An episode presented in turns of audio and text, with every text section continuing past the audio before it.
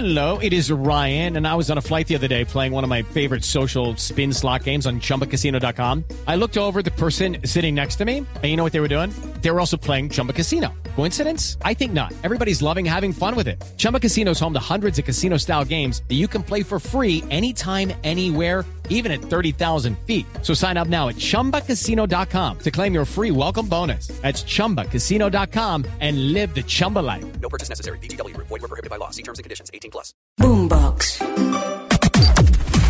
Las noticias del mediodía en Mañanas Blue. Las autoridades aumentaron a 100 millones de pesos la recompensa por información que lleva a la identificación y captura de los responsables del atentado que dejó dos personas heridas en el peaje Boquerón de la vía Bogotá-Villavicencio. Felipe García.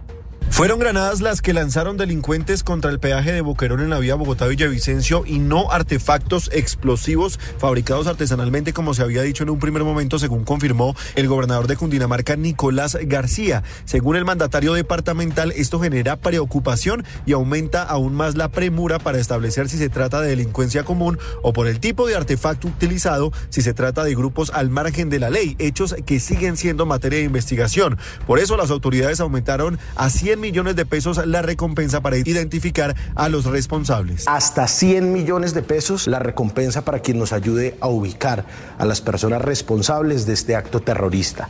Por supuesto, inicialmente se habló de eh, artefactos, hechizos o de fabricación casera y hoy podemos decir que en unos videos se ha evidenciado la utilización de granadas. Sobre las dos personas heridas, el gobernador recordó que fueron atendidas en el hospital de Caquesa y que una de ellas ya fue dada de alta. El otro herido, por su parte, fue trasladado a Bogotá para unos exámenes de rutina. Y conozcamos cuál es la situación a esta hora precisamente allí en el peaje El Boquerón, en la vía Bogotá-Villavicencio. Julián Ríos, muy buenas tardes. Buenas tardes, se normaliza poco a poco el tránsito por el peaje El Boquerón, donde esta madrugada se registró un atentado terrorista. Eh, hace pocos minutos se retiraron los investigadores del CTI de la Fiscalía y los eh, miembros antiexplosivos de la policía que recogieron pruebas eh, y mucho material para poder dar con el paradero de los presuntos responsables. En este momento ya empiezan a hacer su paso algunos tractocamiones sobre el carril que había sido afectado de este peaje, que era el carril mixto, donde al parecer explotó una granada y donde se encontraban los peritos haciendo las investigaciones. El Consejo de Seguridad que se registró en la gobernación de Cundinamarca subió a 100 millones de pesos la recompensa por quien suministra información para que permita dar con el paradero de los presuntos eh, terroristas. Una información que se está trabajando en el sentido de que una de las explosiones pudo haber sido producto de un lanzamiento de una granada, ya que los investigadores al parecer encontraron los anillos o los ganchos de amarre de estos artefactos explosivos. Es una investigación que se adelanta en la gobernación de Cundinamarca con eh, el liderazgo de las autoridades del departamento que ya se están retirando del sitio y mientras tanto ya el tránsito se restablece. Julián, gracias. Y en un fallo sin precedentes, la Corte Constitucional le ordenó al acueducto de Bogotá instalar el servicio a una familia desplazada que vive en una casa ubicada en un barrio ilegal. Damián Landines. Este caso inició cuando el accionante había alegado que primero se debe surtir el proceso de legalización del barrio para que las curadurías aprobaran la licencia de construcción de su vivienda y con ese obstáculo era imposible cumplir las peticiones que estaba realizando el acueducto de Bogotá para instalar el servicio en dicha vivienda. Aunque en caso ya se había declarado improcedente al no lograrse demostrar un perjuicio irremediable, la sala octava de revisión del alto tribunal, con ponencia de la magistrada Cristina Pardo, consideró que la empresa del acueducto y alcantarillado de Bogotá desconoció el derecho al agua del accionante y de su núcleo familiar conformado por menores de edad y personas de la tercera edad. Por eso la Corte ordenó que se garantice el acceso al líquido del accionante y su familia por los medios más idóneos que consideren las partes, evaluando incluso la posibilidad de conectar el predio a la cometida de agua cuyas redes ya están instaladas en los inmuebles aledaños. Y cambiamos de tema porque avanza la tercera reunión de la mesa de concertación del salario mínimo. La ministra de Trabajo, Gloria Ramírez, pide a empresarios y también a las centrales obreras agilizar las negociaciones para lograr un pronto acuerdo. Marcela Peña. En Colombia, en promedio, cada dos días asesinan a un líder social. No se ha acabado el año y el país ya llegó a la cifra de 150 defensores de derechos humanos asesinados. Solo en el mes de noviembre se registraron 16 casos y las zonas del país más afectadas por la violencia contra los líderes siguen siendo el Pacífico, pero también los departamentos fronterizos de Arauca y norte de Santander donde hay presencia de las disidencias de las FARC al mando de alias Iván Mordisco y de la guerrilla del ELN. Estas cifras fueron reveladas por Human Rights Watch y la organización ha lanzado una alerta porque consideran que se ha deteriorado la seguridad del país a tal punto que los indicadores están más o menos en los niveles que se encontraban antes de la firma del acuerdo de paz.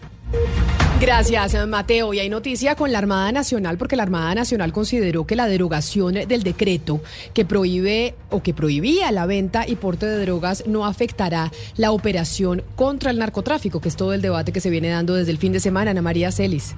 El almirante Francisco Cubides, comandante de la Armada Nacional, indicó que la derogación del decreto que buscaba capturar a quienes vendieran o tuvieran la dosis mínima de droga no afectará las operaciones contra el narcotráfico en el país. Indicó que desde las fuerzas militares seguirán luchando contra las economías ilícitas. Las fuerzas militares, en su totalidad, junto con la policía, mantendrá los esfuerzos operacionales para seguir contrarrestando todas las economías ilegales que estén afectando a la comunidad global. Esa norma hacía parte del Código de Policía y buscaba combatir el microtráfico de estupefacientes en espacios públicos.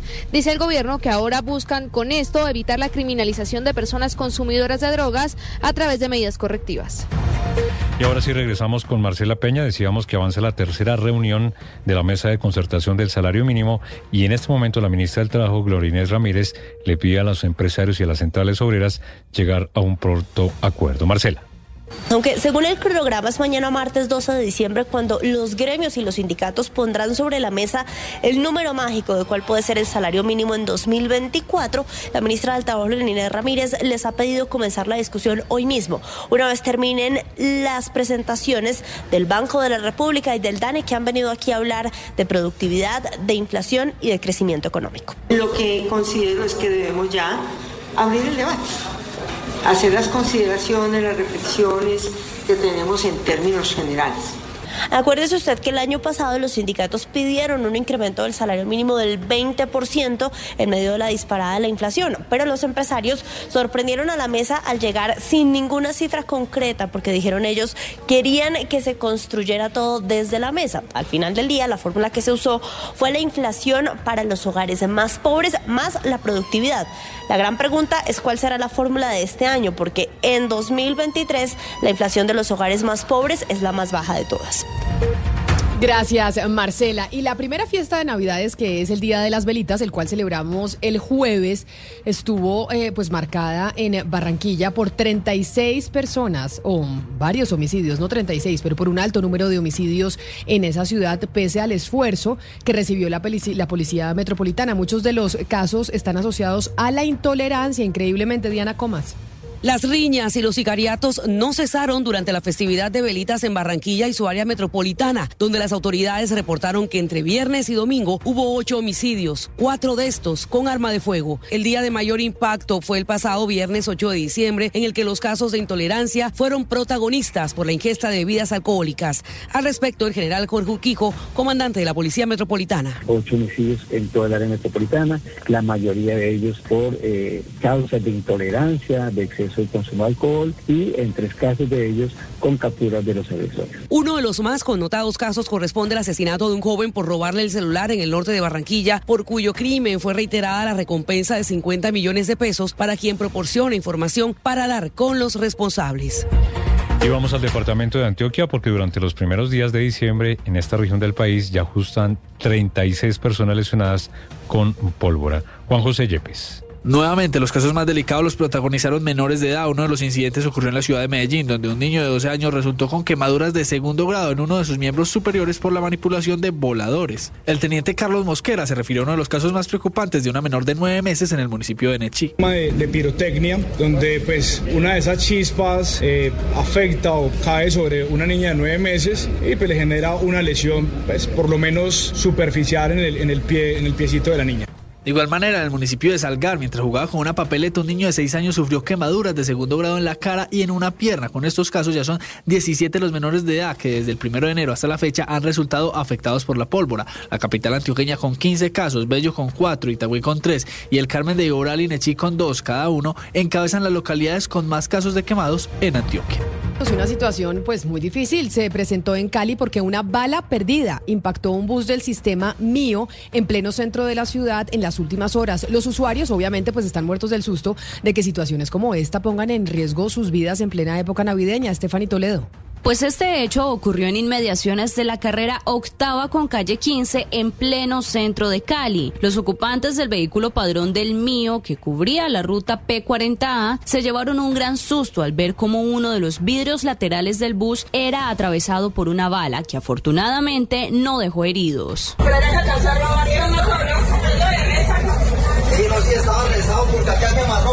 Hechos como este generan temor entre los usuarios del sistema, quienes cuestionan la efectividad del convenio de seguridad que se implementó meses atrás con la policía y empresas privadas. Ricardo Salazar, vocero de los usuarios del mío. Pues gracias a Dios no hubo heridos, solo hubo afectación en el vehículo y pues preocupado por esta situación que está ocurriendo en nuestra ciudad y pues hacemos un llamado a las autoridades. Las autoridades se encuentran investigando el caso, verificando las cámaras de video de la zona para lograr identificar a quienes habrían disparado y determinar qué fue realmente lo que ocurrió. Y de la ciudad de Cali nos vamos al departamento del Meta porque 18 cuerpos de personas desaparecidas de manera forzada fueron entregadas en las últimas horas por la JEP, por la Justicia Especial para la Paz, esto en la ciudad de Villavicencio. Carlos Andrés Pérez. Después de varios años de búsqueda, las familias de 18 personas desaparecidas en medio del conflicto recibieron los restos de sus seres queridos. La diligencia estuvo a cargo de la Jurisdicción Especial para la Paz, que informó que las víctimas fueron desaparecidas en el Meta, Guaviare, Caquetá, Cundinamarca y Valle del Cauca. Al respecto, la magistrada Reinere Jaramillo. Esta entrega, como lo han dicho las familias, en las, en las diligencias preparatorias le genera alegría, tristeza, muchas emociones encontradas, pero hemos recibido una palabra de gracias. Gracias porque hoy sé dónde está mi ser querido, desaparecido. Hoy puedo cerrar ese círculo de incertidumbre y elaborar el duelo. La JEP tiene cuatro cuerpos más plenamente identificados y se encuentran en la búsqueda de sus familiares para hacer la entrega digna de sus restos y con ello cerrar este oscuro capítulo de la guerra para estas personas. La noticia internacional. Noticia en el mundo está en los Estados Unidos. Una de las 13 rectoras de las universidades que estuvieron presentes la semana pasada durante una audiencia en el Congreso tuvo que renunciar a su cargo luego de ser acusada de antisemitismo. Las otras dos pueden correr la misma suerte.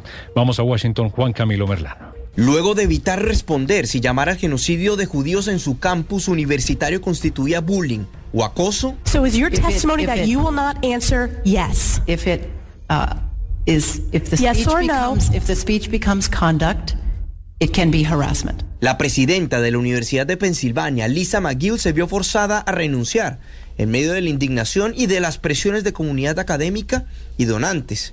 De hecho, la universidad dejó de recibir 100 millones de dólares por esa desafortunada respuesta durante una audiencia en el Congreso. Pero no fue la única. Las presidentas de la Universidad de Harvard y de MIT también respondieron con ambigüedades a la misma pregunta. Hoy están en la cuerda floja y podrían enfrentar una suerte parecida. En el caso de la presidenta de Harvard, Claudine Gay, ahora enfrenta acusaciones de haber plagiado a partes de su tesis doctoral. Ya pidió disculpas por sus desaciertos durante la audiencia en el Congreso, pero es incierto si eso será suficiente. La noticia deportiva. La noticia deportiva llega desde la ciudad de Barranquilla y es que la gran figura colombiana de Los Angeles Angels, Giovanni Urchela, no se perderá la temporada de la Liga del Béisbol Colombiano y fue anunciado por los Caimanes de Barranquilla. Una vez culminan las grandes ligas en Estados Unidos, los demás países comienzan a organizar sus ligas locales con la presencia de jugadores de la MLB, quienes reciben el permiso para estar en las competencias de invierno. Este es el caso de Gio, que hará parte de los Caimanes de Barranquilla en la próxima edición de la Liga del Béisbol Colombiano. El jugador cartagenero fue anunciado este lunes por el equipo atlanticense que se mostró emocionado con la llegada de uno de los mejores peloteros de nuestro país. Bienvenido a tu nueva casa Urshela. La organización Caimanes de Barranquilla, encabezada por su presidente Roberto Char, informa que el Grandes Ligas Roberto eh, Giovanni Urshela hará parte de nuestro rooster en la presente temporada. Fue el mensaje que se pudo leer a través de las redes sociales del equipo colombiano. Además, informaron que la leyenda cartagenera aparecerá en acción este martes en su debut ante Leones a las 7 de la noche. Las principales tendencias en redes sociales. Con más de un millón de publicaciones, Javier Milei es tendencia internacional luego de que la policía argentina identificara al hombre que le tiró una botella eh, durante su acto de posesión. Según confirmó el ministro de Seguridad Waldo Wolf, el hombre llamado Gastón Mercancini arrojó una botella de vidrio que pasó a pocos centímetros de la cabeza del mandatario e hirió a un oficial de la custodia en medio del traslado de Milei a la Casa Rosada este domingo. Mercancini tiene antecedentes por daño agravado y fue detenido el pasado 5 de julio y puesto nuevamente en libertad.